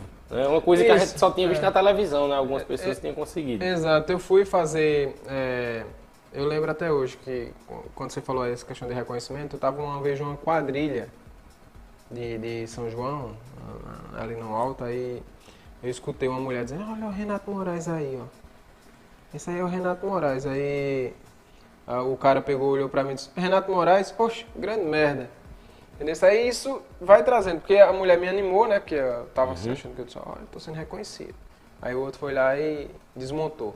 É a famosa crítica destrutiva, né? Que as pessoas só dando, não some nada uhum, na sua vida, exatamente. mas às, vezes as pessoas. Porque quando uma pessoa bota você para baixo, é porque ela é mais baixa do que o nível que você está. E um comentário é. desse aí é um comentário frustrado, né? É, justamente. É, o cara não, não tem conseguir. nada na vida, uhum. justamente, e aí quer derrubar as outras pessoas que estão uhum. tentando construir alguma coisa. Né? Rapaz, não vai não, que isso aí. Entendeu? Quando alguém tem alguma é, eu sou muito aberto a críticas. Quando as pessoas criticam, que dizem assim, não, constrói, mas ela diz assim, rapaz, tu tá ruim. Mas faz desse jeito que vai dar certo, uhum. que pode dar certo, fica melhor. Então é uma crítica construtiva. Crítica né? construtiva, a gente uhum. trabalha muito. Não, rapaz, faz desse jeito que pode ser melhor. E isso é muito interessante. Isso é incrível. A gente trabalha dessa maneira, dá certo em todo lugar. Aí é, eu consegui dinheiro fazendo as vinhetas para fechar o estúdio. Né? Fechar o estúdio e tal, aí fechei a parede da janela e aí comecei a procurar caixa de ovos no mercado, né? Isso eu já, nisso eu já tinha um empresário aqui da cidade que eu trabalho com ele até hoje, né? Ele isso, deu apoio. Isso, ele me deu um apoio e assim, é, ele já via da minha luta, né? Ele me viu uma vez narrando um, fazendo uma apresentação para a mesma empresa de motos. Se quiser falar aí o nome é. que se ele autorizar também, é, justamente. Quando eu, eu fui fazer essa, essa propaganda de uma empresa de moto, eu conheci ele. Né? Eu conheci esse empresário, que é Odon, né? Geraldo Odon aqui do, do município. Uhum. Ele me viu trabalhando por lá, fazendo a apresentação da, da Honda, que era... Não era nem a Honda, não é a Honda que, da moto, é um representante, né? Essas, uhum. na, na época, se eu não me engano, era... Não sei se era Maravilha Motos ou tinha outro nome aí. Eu acho que é essa aí ainda, até hoje. É, não, mas acho que mudou. Tem a Maravilha Motos aí em Monteiro, aqui era ah, outro nome. Entendi, eu pensei que era a, a, é, eu lá eu vi. Também não está bem vindo na memória agora, mas, uhum. mas eu fazia para essa empresa. Aí, é, nisso eu cheguei, fiquei fazendo, esse empresário me viu lá e tal, e disse, rapaz, eu estou precisando de um locutor para o meu carro de som. Né? Aí já veio outra profissão minha já veio outra profissão minha. Aí eu comecei a trabalhar como locutor de carro de som, anunciando os preços. Toda segunda eu estava uhum. ali fazendo, ganhava 10 reais, comecei ganhando 10 reais por dia, trabalhando. Trabalhava das 8 da manhã até as 11 da manhã, ganhava 10 reais aí para fazer essa locução. Cara, muito bom, profissional, me ajudou demais. A gente também agrega, me ajuda até hoje, né? Tem uma uhum. parceria com ele que até hoje é, é, firme, né? E assim, vai além. Se encerrar a parceria hoje, acho que a amizade vai continuar do mesmo jeito, porque é um cara arretado e merece consideração mesmo. Aí comecei a falar, rapaz, eu tô tentando fazer um estúdio ali e tal, eu tô querendo fazer com caixa de ovos. E ele sempre me viu com um olhar de na frente. Ele sempre teve esse olhar na frente, e ele sempre me viu que eu sempre olhava na frente, porque ninguém tinha um estúdio aqui. Né? Aí ele disse, rapaz, olha, eu tenho uma granja ali e eu posso conseguir as caixas de ovos para tu. Aí disse, rapaz, não consegue Nossa. mesmo tal. Aí fui atrás das caixas de ovos, peguei um carro velho do meu pai, a gente foi buscar essas caixas de ovos, foi juntando e fazendo. Quantas mais ou menos, Renato? Rapaz, agora não me pergunta, não, mas muitas caixas, era pequena, eu fiz de todo jeito, não cortei as beiradas, aí ficava aqueles buracos, ela não tem uma emenda, né? Uhum. Ficava aqueles buracos que dava para ver a parede do outro lado foi mal feito, mas aí foi o que eu conseguia. Mas deu para dar uma. Né? Demais. A, o, o papelão da caixa de ovo, sei lá, abafa, é perfeito uhum. para acústica. Eu acho que é melhor até apropriadamente da esponja. Aí deu o que falar, viu? Eu, eu, lembro que assim, era um comentário na cidade, assim que o seu estúdio começou mesmo a, a fazer muita vinheta. Era um comentário, Isso, é, é, é, como não tinha ninguém, as pessoas vinham para mim, né? Aí depois a rádio, a, a rádio que era a M aqui na época, começou a fazer e tal, tudo, aí começou a dividir, porque eles sempre eram os locutores uhum. principais, né? Aí eu comecei a fazer, eu fazia o estúdio, a rádio, e fazia essa locução, hum, hum, essa gravação e a locução no carro de som. Isso quando era época de sorteio, que a empresa fazia campanhas, aí geralmente eu era doido para ser o locutor principal, mas sempre chamava o outro. Né? Ah, chama um melhor, aí chamava. Eu era doido para ser o locutor principal, e quando aquele cara subia no palco, de certa forma, mas rapaz, um dia vai ser, vai estar aí sendo locutor oficial dessas, dessas campanhas aí. Depois, hoje eu consegui, hoje eu, é, é, não é muito meu forte. Eu quero já, oh, oh, a, a meta é outra, né? A meta é outra agora, é uhum. é incrível, né? Quando você consegue. E o ser humano está sempre assim, quando consegue um objetivo, aí ele tende a arrumar outra, não se contenta ali. Não, os seres humanos diferenciados. Né? Não, diferenciados. Que não se acomoda, é isso aí. Justamente, não se acomoda, uhum. a gente sempre está buscando uma coisa nova. Com certeza. Não é isso? Aí pronto, é consegui construir é, o estúdio, fiz, fechei a janela, botei e comecei a gravar lá. Depois fui melhorando, comprando um computadorzinho melhor, comprando um microfone melhor. O som ainda estava ruim, comecei a tentar trabalhar nas minhas melhores. E aí comecei a fazer, e aí a minha voz se popularizou na, na cidade, as pessoas começaram a me procurar para fazer isso. Obviamente barato, 10 reais, depois aumentou para 15. É, depois foi aumentando para 20, 25 e tal. E a, a, do mesmo jeito as horas de carro de som. Eu não lembro quando eu conheci você pessoalmente. Foi bem antes agora de recentemente que a gente trabalhou junto, mas eu já lhe conhecia, né? Eu acho que você me conhecia também. Mas quando eu lhe conheci pessoalmente, eu lembrei de todos os comerciais que eu escutava passando no carro de som ou na rádio mesmo, entendeu? Ah, é esse cara aí, ó. É, exatamente. Essa voz é, é dele aí. É, as pessoas eles começaram, rapaz, eu pensava que era. Tinha gente que chegava lá e disse, rapaz, eu pensava que era gente.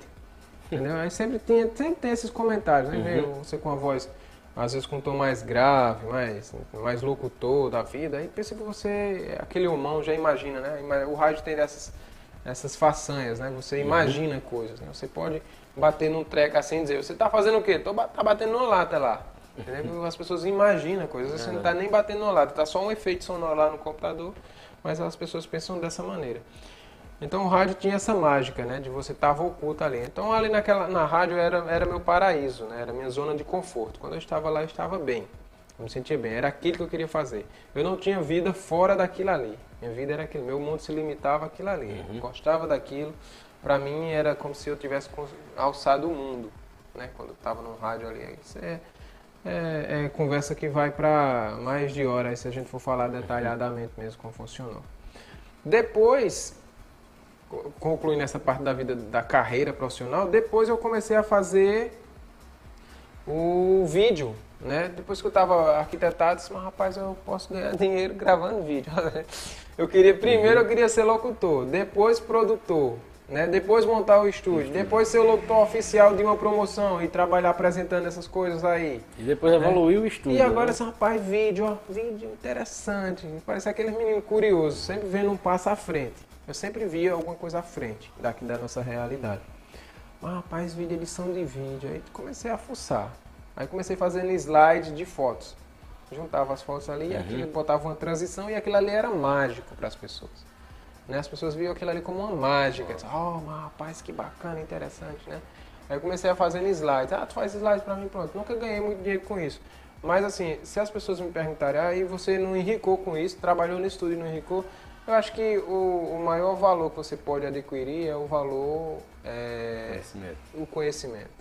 Entendeu? Então, o valor. Você aprendeu muito. né? são, é, justamente, são valores que você leva, você passa para seus filhos, são valores que você vai distribuindo. Nisso, depois disso, eu fui para.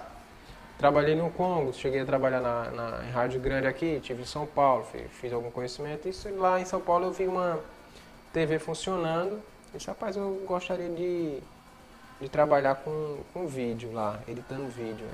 Aí, aí o cara, obviamente ninguém entrega ouro de nada, ninguém ensina nada a ninguém, né? Ninguém ensina nada de graça às pessoas. Hoje em dia tem é, esses, é, eu, eu costumo dizer que essas pessoas que não ensinam nada às pessoas, elas estão fadadas a ser funcionários.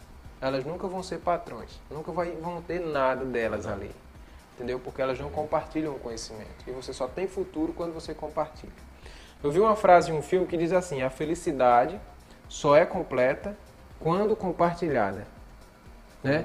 E, e, isso é bem interessante, porque é o seguinte, se você é, é um cara feliz, se você tem tudo ali, tem dinheiro, tem dinheiro para ir para a Europa, mas se você for sozinho, você vai vazio. Não vai ter graça, né? né? Não tem graça. Uhum. Se você não tem amigos para contar, rapaz, eu vi isso aqui lá, eu vi isso ali, eu vi isso aquilo, eu vi isso aquilo. Aí, se não tiver ninguém para alimentar o teu ego, tu vai viver numa vida depressiva, cheio de dinheiro. É por isso que a gente vê uhum.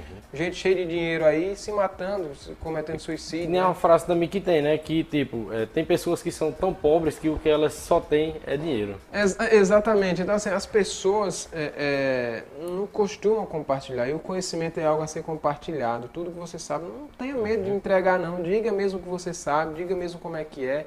Se a pessoa for tentar a vida sozinho, sem você, que seja feliz, que consiga, né? Você tem que desejar que ela alce. Se ele abrir um, uma empresa concorrente sua ali, felicidades para ele, uhum. Deus ajude que dê certo, né? Mas assim, mas vocês têm que botar uma coisa na sua cabeça. Mesmo você ensinando todo o conteúdo, todo o conteúdo do zero, você ensina tudo o que você sabe fazer para o cara que se torna concorrente, você tem que botar uma coisa na sua cabeça. A filial ela nunca será igual à matriz. A matriz Verdade. sempre será melhor. Entendeu? Porque ela começou primeiro, ela construiu valores primeiro, ela se dedicou primeiro, ela tem mais experiência que a filial. E vai evoluir primeiro também quando é, vir, a, Ela já está avançada. Uhum. Enquanto a filial está começando, a matriz já está na frente há anos luz, porque a matriz ela não para. Uhum. A não ser que você feche a matriz. Entendeu? A matriz ela continua, ela tem um valor. Tem aquela pessoa que só quer saber da matriz, porque a matriz deu certo para ela, a matriz funcionou para ela, então ela só vai atrás da matriz. Então é, just, é justamente isso. Nunca tenha medo de ensinar o que você sabe, nunca tenha medo de passar o que você sabe para as pessoas. Isso é de extrema importância. E aí eu comecei a montar o estúdio e tal, comecei a, a trabalhar com vídeo, comecei a, a, a trabalhar com com vinhetas e aí eu fazia essa questão do carro de som. Eu lembro até como se fosse ontem, as pessoas chegavam procurando na rua. Pegou aquela mania de festa, todo mundo queria fazer festa, era festa em todo canto. E nisso vinham pessoas de outras cidades fazer vinhetas aqui na cidade. E para mim era muito gratificante porque sempre foi o objetivo meu, tornar-se uma referência. Sim, as vinhetas de, de evento, de festa, de né? Festa, isso, de e festa. É, é aquela forma de fazer, eu acho que foi você que trouxe pra cá, né? É, hoje. Isso, é, é, hoje. justamente. É, porque eu já tinha meu estilo de locução da rádio, uhum. né? Eu era, sempre fui muito enérgico, sempre gritava muito, gostava de fazer uhum. muito. E até tinha gente, obviamente, se irritava com aquele timbre de voz, né? Tem pessoas que gostam e vai desgostar em todo uhum. canto. Onde você for, Vai ter gente que vai gostar Mas pra de você. festa aquilo é. ali era massa, né? Isso, não, vai ter gente que vai gostar de você e vai ter uhum. gente que não vai gostar. Isso em todo canto, todo nicho, o que você tem que fazer o seu trabalho, né? Uhum. Ou seja, não, embora já sabendo disso, que você vai desagradar alguém. Nunca pense que você vai só agradar as pessoas. Sempre vai ter alguém que não vai gostar de você e não vai querer saber de você. Verdade. Nisso, aí tinha uma pessoa que veio de fora. Né? Uma pessoa que veio de outro estado, chegou ali na praça de mototáxi e perguntou: Rapaz, quem é que faz vinheta aqui pra festa, aqui em Sumé? Aí os mototáxis já indicaram. Rapaz, tem uma menina ali assim, assim, assado que faz. Indicou. Isso ele me relatou lá. Entendeu? Uhum. Eu disse, aí eu perguntei a ele, como foi que você ficou sabendo de mim, que eu fazia essas vinhetas aqui em Sumé? Não, eu cheguei ali na praça do mototáxi, perguntei, os caras me indicaram tu. Já tava a referência, né? Ele já tinha me tornado a referência. Isso veio uhum. outros depois, depois veio outros dizer, rapaz, você é bem visto aí na cidade, as pessoas lhe indicam mesmo. Entendeu? E isso foi pegando, foi pegando. Uhum. E até hoje, a volta me aparece um perguntando, ah, tem isso para fazer, as pessoas vêm logo atrás de mim. Né? Embora a vinheta hoje não é meu, mais meu, meu forte, embora eu faça, né? eu gosto de fazer locução uhum. de vinhetas, mas não é meu forte hoje. Eu, a gente está tentando ocupar já em outro nicho, já está correndo atrás de outras, de outras paradas aí. Aí a gente viu, começou a ver a questão da internet, que é um, um excelente meio de comunicação.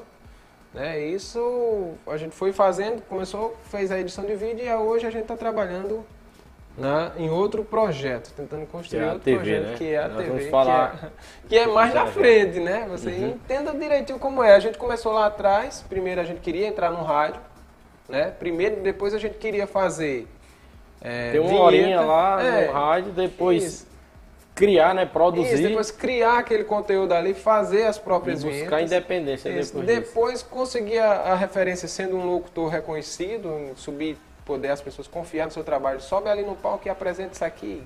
Entendeu? Uhum. Aparecer uhum. mesmo. Foi a primeira vez que eu quis aparecer. Teve uma vez que eu fui é, apresentar um show de calcinha preta. Lá no palco do Netão. Né? Meu amigo, as pernas tremeram, a voz Lotado. ficou bamba, lotada, não tinha espaço pra nada, né, rapaz. Eu queria ter gravado aquilo ali. Tem tantos momentos que a gente não grava, né, rapaz? Mas que fica na memória e a gente vai conversando e o cérebro vai fazendo essa busca automaticamente. E aí eu comecei a fazer, essa, apresentei essas festas, subi no palco, depois fui pra subir em outra cidade. Eu subia com as pernas tremia que você nem sentia as pernas, né? Depois vai virando algo normal, assim, né? Você vai saber. Depois vai vindo algo né? normal, as pessoas vão vendo você de uma maneira mais natural. Aí comecei, entrei nesse, nesse outro nicho aí, e por aí a gente vai que a gente vai. Se a gente for falar disso aqui, pode. Não sei nem quanto tempo vai aí. Vai quanto tempo aí? Já, já tem quanto tempo aí que a gente tá ao vivo aí? Uma hora e doze. Vamos dar só uma, uma, uma puxado, aqui hoje pra é gente. Puxado. Você, hoje, hoje ninguém almoça, não. Mas Tem podcast que eu acompanho aí que é 4 horas de É, podcast. então, se você quiser puxar, você puxa, depois a gente marca para outro dia. né? A Da gente hora. vai. é, A gente com parou de certeza, onde? essa, a gente com parou de certeza essa conversa não vai parar aqui. A gente vai ter outras É, mas é conversas uma aí. conversa tão. É, eu queria te perguntar, tipo, hoje, né, você tem o seu projeto principal hoje é a CTV, né? É uma TV que é voltada aqui para o Cariri Paraibano, né? Que está sempre inovando, que está trazendo novos programas, novas programações, novos projetos, né? Inclusive, o nosso podcast tem o total apoio e estrutura da CTV, né? Mais uma vez agradeço, né, por ter é, aceitado é, o convite, né, da parceria que eu fiz a ele. Ele aceitou, ele acreditou no projeto. E se Deus quiser vai dar certo. Já está dando certo já. É. É, eu queria te perguntar como foi é, que é, o Renato ele participou do festival de publicidade de Gramado, onde tinha vários especialistas na publicidade do Brasil e também de outras áreas, no jornalismo, no cinema, né, Renato? E eu queria te perguntar assim, o que de, de, de- de- construtivo você trouxe e que você já está implantando aqui na nossa região através da CTV? Né? É, é, é, é interessante é, essa parte, porque assim, o projeto CTV, ele começou, ele está nesse exato momento desacreditado por muitos. Ninguém acredita que isso aqui vai dar certo. Inclusive eu quero que o menino da produção ali, depois, se não estiver gravando, baixar essa, essa- esse arquivo aqui para a gente utilizar mais tarde, depois, só para a gente entender como é. E nesse exato momento a gente está enfrentando muitas objeções. Tem muita gente da comunicação que diz que isso aqui vai dar errado. né? Então, assim, do mesmo jeito que disse que eu ia dar errado lá atrás. Né? Então, assim, você quando começa, você tá fadado ao fracasso. Você já entra com um não. Nas cabe na cabeça das pessoas você já é fracassado. Entendeu? As pessoas já acreditam que você não vai dar certo. Então, o que você tem que fazer é lutar para conseguir fazer dar certo. E é isso que a- gente está tentando fazer, fazer dar certo. Você tem que construir o certo. Com certeza. É isso? É, eu fui, fui no Rio Grande do Sul, isso mesmo, lá em Gramado, o Festival de Publicidade, e eu percebi totalmente que aquilo ali, eu estava em um ambiente que, rapaz, isso aqui é um lugar bacana. Eu era o único lá, da, da- inclusive que tinha uma, uma agência da de João Pessoa que foi quem ganhou o prêmio máximo. Uma agência de publicidade lá ali de João Pessoa foi quem ganhou o prêmio máximo de, de é, o chamado Galo de Ouro, que é o Galo de Gramado. Eu já ouvi falar já. É, é um festival tipo de. é, essa, de- essa competição mesmo, né? Do, do, do prêmio. Da- é de comerciais, né? Isso, de, de- de empresas de publicidade. Quem estava lá era, era profissionais de, de, de- marketing no geral. Lá tinha nada mais nada, man- nada mais, nada menos que o CEO do YouTube, o, do Facebook, entendeu? Estava lá também dando palestras. Entendeu? E ge- altas autoridades, atores, é, todo mundo lá tinha Eu vi você tirou uma foto com o Caco Barcelos, né? isso, jornalista Globo. também, aí tinha quem tava lá. Mas essa- esses artistas a gente nem, nem faz questão, porque eles Nem ali. tietava muito. Eles estavam também pra Quando aprender, você, né? é isso, quando você eh, chama um artista para um evento como esse, você vai para quê? Para dar soma ao evento, para que as pessoas vão olhar o, o evento, porque lá vai ter gente E- famosa. E lá descubra a essência do. do E- Mas é, a né? essência de quem está lá é, é justamente quem está por trás. Então eu vi Uhum. lá, então eu não estava focado em num artista para tirar foto, eu estava focado em quem fazia aqueles artistas. Né? E eu tive lá, quem estava lá era o diretor da Globo, lá da, da região, o diretor de jornalismo da Globo também. E também tinha um camarada lá que era João. Eu esqueci o nome dele agora, mas eu vou dar uma pesquisada depois e depois a gente. é, eu, eu passo para você Uhum. como era o nome dele. Era João, era um senhorzinho bem bacana que inclusive a filha dele hoje trabalha na Bandeirante, é jornalista oficial da Bandeirante. Esse cara é um senhorzinho de idade. Esse cara, ele é nada mais, nada menos que um dos maiores marqueteiros ou publicitários da história do Brasil. Nossa. E um dos pioneiros, né? Isso, justamente. Uhum. Se a gente fazer uma busca aqui rapidinho no, no, celular, a gente descobre o nome dele, que é. Enquanto, enquanto você acha ele aí, eu vou só mandar um abraço aqui pro pessoal. Eu quero agradecer demais, pessoal, a quem está acompanhando desde o início, a quem também entrou e saiu, quem chegou agora e a todos aqui, vocês que interagiram com a gente aqui, né? É, Kilma, é, cadê o abraço de Kilma, Renato? Mandar um abraço Manda pra, ela. Né? é, mandar um abraço aí para o Almir, meu amigo lá de João Pessoa. É, Iago Silva também está acompanhando aqui, que teve no PBcast 1, né, na nossa abertura. Valeu, Iago. Mais uma vez, muito obrigado. É, Ranieri, né, diretamente lá de Patos. Mandar um abraço aí para Vivicel, lá de Patos, meu amigo Ranieri, meu primo. É, Wesley Lucas, grande amigo, um cara também aí comunicador, né, já trabalhou com a gente. É, Matheus Galdino, João Lucas, é, Angélica, um beijo. É, Tiago Pontual, Matheus Alcântara, um abraço aí, meu amigo. E Denise Paula. E é isso, muito obrigado a todos vocês que estão nos acompanhando, é, a todos também que compartilharam, a todos que estão aí é, prestigiando o, o PBcast 2. Né? Muito obrigado, pessoal. Isso aí motiva a gente para continuar, motiva a gente para estar tá aqui fazendo novamente.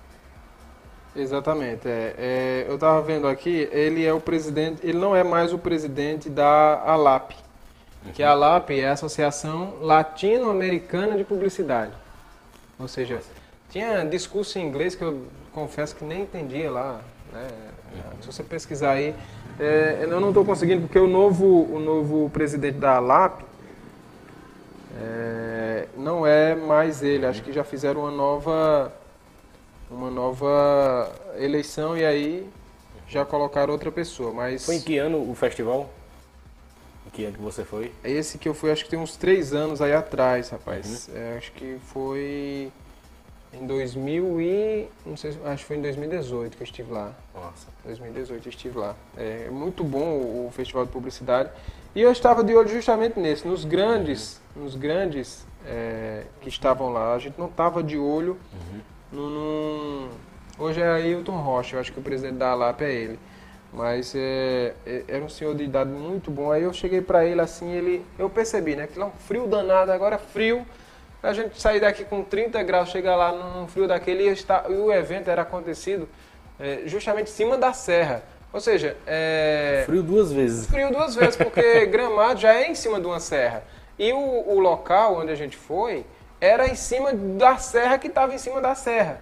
Então era frio demais. Aí, volta e meia, a gente tinha que sair para lá para tomar um chocolate quente, sair do evento, porque não dava não. As roupas que eu tinha levado não era roupa apropriada para aquilo ali e eu, tchau teve hora que eu achava que ia passar mal, porque eu via as pessoas passando mal lá. As pessoas que saíam, daqui, principalmente daqui do Nordeste, chegavam lá por frio, é, tinha uma ambulância de plantão só para atender essas pessoas. Entendeu? E tinha muita gente, muita gente mesmo. Tudo gente universitário, nichado nisso. Aí quando eu vi aquele monte de universitário, fiquei intimidado. Eu disse, mas rapaz, eu nunca fui, fiz universidade de publicidade, que danado eu estou fazendo aqui e tal. Aí Nisso eu fui tomar um chocolate lá fora, fiz amizade com até publicitária de Natal ali, a gente fez uma amizade demais. Inclusive, a, a, volta e meia a gente ainda se comunica pelo WhatsApp. Aí, é, chegando lá, eu peguei, fui tomar um chocolate quente e eu vi dois senhores me observando de longe, né? Por conta da deficiência, aquela curiosidade, quem é esse menino? De onde esse menino é? Aí eu disse, mas rapaz, eu acho que tem ele no, no Facebook, rapaz. Eu lamento tem. muito de não Colocou encontrar o nome? ele aqui. Eu vi a foto Sim, que você é, tinha rapaz. com ele lá. É. João, não sei se é João Agripino, não sei se é. Eu esqueci o nome, nome dele agora. Deixa eu ver a lápis. Pesquisar aqui rapidinho a gente consegue encontrar o nome dele. Eu lamento muito não poder citar ele. É. É esse senhor aqui? Esse aí é, é, o Ricardo, ele aí é presidente da de jornal, ele ainda hoje é diretor de jornalismo da Rede Globo. Né? Mostra ali na câmera, mostra nessa tua câmera aqui para ver as pessoas daí mesmo, acho que você consegue ver. Ele é, tá lá no meu Facebook também. pra baixo? Quem, quem quiser encontrar. Apareceu? É... E é interessante, deixa eu colocar aqui rapidinho, só pra gente concluir, porque eu Uhum. lamento mesmo é, não, não poder citar o nome dele, porque ele é um, grande um grande homem que, que a gente. Regina Casé. Isso, a gente tem. Mostra foto. aqui também o pessoal aqui. Tá aparecendo? Isso tudo lá no festival de, Isso, de publicidade, de- de exatamente. É, é, eu nem fui atrás dessas pessoas, eu fui mais. Aí nisso tinha o senhor, esses senhores lá que, que, que tava. Que aparecia lá, né, rapaz? E a gente foi muito. muito. E eles estavam me incubando, né? Me observando. Eles, no que eles estavam me observando, eu. Eu fiquei pensando, esse cara, aí depois eu descobri, esse cara foi presidente da, Da associação. da- né, a- isso, ele fez publicidade da para para Parmalat internacional, viu? No mundo inteiro. As propagandas desse senhor apareceu no mundo inteiro. Fez para Parmalat, Coca-Cola e outras grandes empresas. Todo mundo só chamava a agência de publicidade dele, porque o cara é fera. Aí olha só como é as coisas, rapaz. Eu me lembro disso até hoje. Aí esse cara se achegou de mim, se achegou, eles começaram a ficar lá, dois senhores, né? Que era o presidente e o vice-presidente da, da ALAP. Que era nada mais nada menos que os organizadores daquele evento. Eles eram um, o- o- os donos daquele evento. Eles eram os propulsores que estavam realizando aquele evento. E os caras se chegaram de mim sem eu saber quem, ele é, quem era eles. A essência de trabalhar nos bastidores é essa. Você forma todo mundo, ninguém sabe quem é você e ninguém sabe da sua importância naquilo ali, mas você está ali. E eu vi aqueles dois senhores ali, eu disse, rapaz, esses dois velhos me olhando, que danado esses velhos querem. Aí eles foram se, se achegando, né? Aí eu percebi, e nisso aquilo deu um estalo. Eu disse, rapaz, esses caras estão me olhando, esses caras são importantes. Eu vou me chegar perto deles. Nisso eu cheguei perto deles, e aí eu fiquei ali, ali perto deles, aí é, eu não fiz nada, mas você vê como é um gesto. Um simples gesto de você dizer, oi, tudo bom? Aí eu cheguei e falei pra eles, opa, tudo bom? Aí eles já sorridentes, já se entregaram. Disse, oi, tudo bem? Você é de onde? Aí eu sou de Sumé, na Paraíba. Aí eles já deram um salto. Ah, rapaz, Sumé na Paraíba. Aí vocês chamaram o outro, olha, ó, Sumé na Paraíba tá aqui no evento da gente, de longe. Mas, rapaz, você faz o que lá? Aí eu disse, não, eu trabalho, eu gosto de publicidade e tal, mas eu não sou formado em nada não. Porque eu via tanto universitário ali que já fiquei acanhado. Né? Eu já disse, "Ah, eu sou um, um não aqui, um, um nerd, um, um qualquer. Disse, não, mas eu não, não sou um universitário não, não estudo universidade não, eu só sou um curioso só, eu gosto de publicidade, eu estou aqui para aprender e tudo mais. Ele pegou e disse, esquece a universidade, isso não é importante não, entendeu? Isso, não importa não. E eu disse, "Não, assim, concordo. Se você for ver é, na área da publicidade do marketing, o- os top mesmo do Brasil, os caras aprenderam na prática. É. Vai passando as minhas fotos aí nesse Facebook aí. Quando tu encontrar uma foto de um senhorzinho bem velhinho, baixinho, que é quase da minha altura, aí, aí tu me fala enquanto eu vou contando aqui a, a história, porque é, é até triste é, é, a gente contar uma história dessa e não mostrar a, a figura, quem era tão importante, que eu esqueci mesmo o nome dele, mas ele é muito importante na publicidade nacional, no Brasil inteiro. Ele é muito importante, ele tem uma importância incrível, né? Aí nisso, é, é, é um velhinho bem senhorzinho mesmo. Você vê aí, acho que passando as fotos, foto por foto, essas de gramado, esse álbum de gramado, você vai, Tem um álbum, né? vai encontrar. É, isso ele pegou aí disse, mas rapaz, é, esquece a universidade. A universidade não, não, não é tão importante não. É- isso aí é você que faz, isso vai muito da sua criatividade. Aí eu fiz amizade com ele, aí ele disse de Sumé. Aí esse cara, o que mais me surpreendeu, sabe qual foi nesse rapaz? Ele pegou, ele disse assim, rapaz, você é de Sumé. Eu entreguei, eu estava com o DVD de um documentário que eu tinha feito, entreguei a ele, né? Aí disse, rapaz, eu vou ver e tudo mais. Aí pegou, ele, ele queria fazer o seguinte, ele queria fugir do padrão. Eu disse, rapaz, olha, bota esse menino aí para encerrar o festival. Entendeu? Ele já queria me botar lá na frente, no palco, para falar para aquele monte de gente ali do Festival Internacional de Publicidade. Internacional de Publicidade. Eu disse, eu vou falar o que ali? Né? E nisso, o que aconteceu? Você vê o que é um oi, só um oi. Isso, nisso o que aconteceu? Eu só sei que outra pessoa veio lá, o, o vice-presidente, disse assim, não, Não bota não, deixa, eles já estão com a planilha formada, deixa eles terminar a planilha. No próximo festival, a gente entra em contato com ele e ele faz. Não, já está certo, já. O próximo festival você entra. Mas esse, o presidente da ALAP já queria me colocar para dar um discurso encerrando o festival de publicidade. Para você ver, né? Ele me viu ali, me queria fugir, um evento tão grandioso, ele queria fugir de todo esse script ali, só porque ele me viu naquele lugar, me viu à distância, me viu o sacrifício que eu fiz para estar lá né? Que uhum. as condições também não eram. Também não falei para ele das condições. Não, mas eu tô aqui então. Ele, acho que ele se encantou pelo meu jeito mais simples. Eu era muito simples, sempre fui muito simples e, e sempre nunca fui muito de, de, de frescura e é, falando todo mundo. cheguei lá ele queria me colocar. O vice-presidente lá melou, mas eu também não abri mão, não arreguei não. Eu queria. Isso, isso aí, ó, achou ali. Vê se tem o nome dele marcado aí. Acho que tem na descrição. Veja se tem.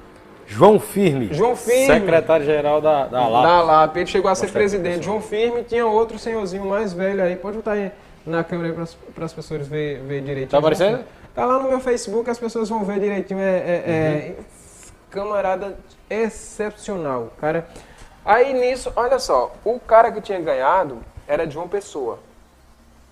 O cara que tinha ganhado que o, o, festival o Galo mesmo. de Ouro, né? Que uhum. ele tinha feito a publicidade lá, tinha sido eleito a melhor e ganhou.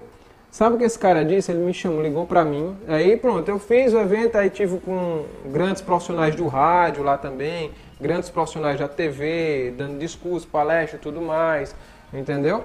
Que esses famosos, ele só chama esses famosos que é para atrair público. É uma estratégia uhum. de marketing, né? Porque o, o famoso geralmente tem nenhum discurso bacana para dar. Porque o bom mesmo é um, um, um cara que é CEO da, da, da, do Instagram, CEO do. Esses caras são. O pessoal que está nas ferramentas. São né? estampas, é. uhum, é. Esses são acontecer. estampas para você trabalhar. Aí eu fui, tive lá com ele. Ele pegou. É, pegou e disse assim, falou com o cara, disse, olha, eu vou pedir para entrar em contato com você, viu? O João Firme. João Firme e o outro que. Que a, tem outro senhor aí, é, Marlon que eu também acho que eu tirei foto com ele também, que é outro cara da publicidade, que é forte também, que ele entrou em contato, que a, a, a filha dele hoje está na Bandeirante, é jornalista. Quando eu vi, acho que é neta. Acho, acho que é neta. Eu acho que é o que eu te mostrei primeiramente, é. o que eu achei que era ele. Isso, é. tinha, tinha um senhorzinho lá, é, é, interessante, mas acho que nem precisa mostrar, acho que as pessoas vão ver lá, é, é eles buscam lá no, no, no Facebook, Facebook, do Renato lá, Moraes. Vão ver lá. E é bem interessante. Eu não sou muito de usar ferramentas, não sou muito de postar nada, não. Eu só, só eu uso as ferramentas só para curiar e para uhum. o trabalho, né? A rede social minha mesmo é muito parada, não movimento muito, não. Uhum. Porque também acho que não tem necessidade, né? Minha, minha maior intenção é promover o, o meu investimento e não a minha face, uhum. né? E nisso, ele pegou e disse, eu vou pedir para entrar em contato. E isso foi na, na no sábado. Isso, no sábado eu vim embora pra, pra, pra Paraíba, pra peguei o voo de volta, né?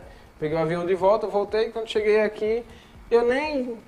Mas esse cara vai entrar em contato comigo não. Depois eu fui pesquisar e vi a, o tamanho que aquele cara era, né? O publicitário tampa que aquele cara era, que tinha se chegado perto de mim, eu poderia extrair mais coisas dele, mas por não saber a importância dele, deixei passar, né?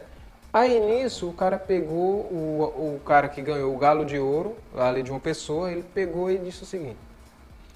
É, ele me ligou na segunda. Isso eu tinha chegado no sábado, ele me ligou na segunda. Assim que ele abriu a agência, me ligou na segunda. Renato, olha, João Firme, o presidente da LAP pediu para mim entrar em contato com você e tal. Aí foi, olha que bacana, eu nem esperava. Isso na segunda, não perdeu tempo. Tem como você vir aqui a João Pessoa pra gente conversar? Aí eu fui lá pra João Pessoa. Eu cheguei lá em João Pessoa. Aí ele disse, rapaz, olha só o que ele me disse, o, cara que ganhou o galo de ouro. Rapaz, tu sabe a dimensão, olha, Deus é justo, que ele é evangélico. Aí disse, Deus é justo. Tu sabe a dimensão. Esse cara, eu venho há muitos e muitos anos tentando me aproximar dele. Uhum. Esse cara é o tampa da publicidade. Eu venho há muitos anos e anos tentando, tentando contato, contato com, ele, com ele. Contato com ele e não consigo. E ele entrou em contato comigo por tua causa. Caramba. Entendeu? O cara grande, já tem uma agência de publicidade estável, lá em, em João Pessoa, não tinha conseguido contato com o presidente da, da, da Associação Latino-Americana de Publicidade, o tempo todinho de publicidade, e eu, só porque fui no evento, consegui o contato com o cara. Imagina como é as coisas. E eles, meu amigo, quando ele ligou para mim, quando João Firme ligou para mim, eu não acreditei. Ele disse, olha, ele disse assim, não, tem um rapaz aí da Paraíba que eu estou querendo é, ajudar ele, conversar com ele e tudo mais. Deu uma força a ele aí, entendeu? Então, assim, uhum. o, o presidente da ALAP falou com o dono da agência de publicidade, João Pessoa, só para me auxiliar. Nossa. Entendeu? Então, assim, ele queria muito tempo esse contato. Esse aí é o, o da Globo, né? É o Ricardo, né? Isso aí. É, no Facebook, se vasculhar, acredito que tenha. É, mas é um camarada super bom demais, gente fina demais. Ele me deu a maior atenção lá e eu. Você criou a, a CTV depois de ter participado do festival? Depois, depois muito depois. Né? A CTV foi uhum. um projeto do ano passado, né? Uhum. Embora eu venha já uns três anos trabalhando nesse projeto, né? É que começou, botou em prática mesmo ano passado. O ano né? passado né? a gente já começou a montar os, os aplicativos uhum. e aí a gente vem em teste, vem em teste e a gente está começando agora, na realidade, né? Aí, para finalizar, é, a conversa foi, foi muito boa, foi muito é, top, né? E com certeza, história, né? mais para frente nós teremos outro PBcast aí, né? e vamos abordar outras histórias e outras conversas aí. É, quais as novidades que você está preparando aí pra, com a CTV para o ano de 2021? Agora que nós Não, a gente está montando, na realidade a TV está começando agora, né? A gente está uhum. começando a nossa programação, a gente tem uma programação de cultura para vir, né? A gente vai, vai valorizar os artistas locais, vamos fazer programa de auditório? Nossa. né? Vamos fazer programa de auditório aqui, vamos é, trazer esses artistas para a TV, artista pequeno, que é um cantor, que sonha ser cantor, tal, vamos botar eles aqui e jogar eles na rede, na internet, para eles aparecer e vamos estar é, tá promovendo as, essas pessoas. A gente, eu costumo dizer que a TV não é minha, a TV é do povo. Entendeu? Essa TV é de todo mundo que queira aparecer, né? E também de quem queira investir. A gente tem esse grande problema que é o viés financeiro, que a gente não está monetizando, justamente porque a gente está na fase de captação de audiência, a gente está captando a audiência, está pegando confiança do público, né? Para poder a gente começar a apelar para o lado financeiro. Pois é, porque tudo tem estrutura, tudo tem gasto, tudo, né? né? E tem um gasto muito alto, né? A gente está uhum. pelejando aqui, empurrando. Nosso maior problema hoje também é, é questão pessoal, né? Porque a gente também não tem as condições de pagar, porque a gente não está monetizando, né? A gente está uhum. em busca de investidores que queiram é, investir aqui também em troca de publicidade, para a gente estar tá divulgando essa cultura, para a gente estar tá divulgando nosso povo, para a gente estar tá divulgando as pessoas aí fora, porque a intenção da TV é essa. a gente hoje está com jornalismo ativo, né? a gente está com programação que não é nossa, é, é durante todos os dias, né? por enquanto, mas a nossa intenção é botar toda a programação, conteúdo nosso. Aí a gente tem um, novos programas de comentário, de entrevista, e temos programas já em documentários mostrando a nossa região do Cariri, e a nossa cultura. O que acho que as pessoas podem esperar é, justa, é, é ver o Cariri, é ver todo mundo. A gente vai botar câmera na rua, vai entrevistar as pessoas, vai fazer enquete. Eu quero que as pessoas se vejam na CTV. Né? A minha intenção é essa, o povo do Cariri aparecendo na tela. É o primeiro canal de televisão do Cariri, a gente sabe que é um circuito fechado. Temos aí, já estamos em algumas plataformas, vamos entrar em mais algumas até o final desse mês de março. Né? E assim, eu quero que as pessoas apareçam. Né? Eu quero que as pessoas daqui da nossa região apareçam. Eu quero ver essas pessoas aqui na regi é, da região aparecendo. E, e, e eu, eu, deu certo demais esse casamento também que eu acho assim, do PBcast com a CTV por isso. Porque é, a, a gente do Cariri a, a nossa ideia é essa né? também, entendeu? É. Trazer para cá histórias. Tem muita gente boa na nossa região aqui que não que, que tem uma história impressionante e que ninguém conhece, entendeu? E que, e que é, é, é, o ponto principal é esse. Histórias que venham a inspirar outras pessoas. Que nem você falou aí na metade do, do, do podcast, é, se você é, tem é, é, é, um sonho, se você quer aparecer, se você tem é, essa vontade de, de, de, apresentar um programa e tal, que procura o Renato, entendeu? Que ele vai lhe dar uma oportunidade.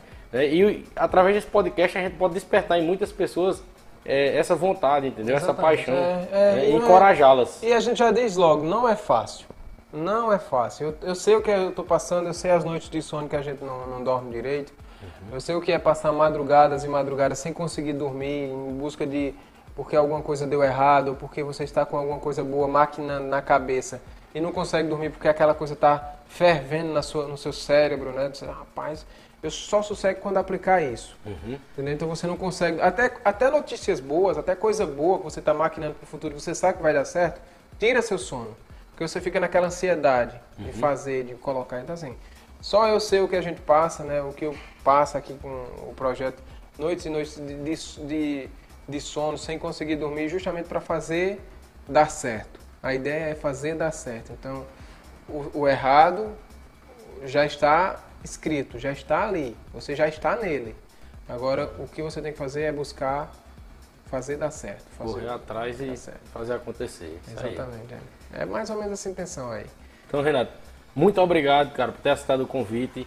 É, agradeço novamente a, a, a você em nome da CTV, né? E, é, pessoal, fica ligado aí nas redes sociais. O PBcast, ele tá no Spotify, está no YouTube e no Instagram, através do arroba. Né? Aí a gente vai estar sempre atualizando as redes sociais e trazendo o conteúdo de várias formas, né? O conteúdo que a gente produz aqui de uma vez só, a gente vai estar trazendo de várias formas aí, através das redes sociais, através do YouTube e, e do Spotify. Né? Então, desde já, quero agradecer novamente ao Renato por ter aceitado o convite, quero agradecer à CTV pela estrutura e agradecer a todos vocês por terem participado, por terem interagido e por terem prestigiado É, mais não- uma vez só o- não esqueça de agradecer programa. a Marlon, porque- E agradecer a Marlon aqui que está na técnica. eu falei pra ele que ele vinha de meio-dia até uma hora da tarde. o cara tá Rapaz, sem almoçar até agora, num dia que não é dia de serviço Tem que pagar a dele. hora extra de Marlon. Vai né? ter que pagar a hora extra pra o cara aí agora, viu? E agradecer a Marlon que deu uma maior força aí a gente para que isso aqui possa dar certo, né? Exatamente. Valeu, pessoal, e até o próximo.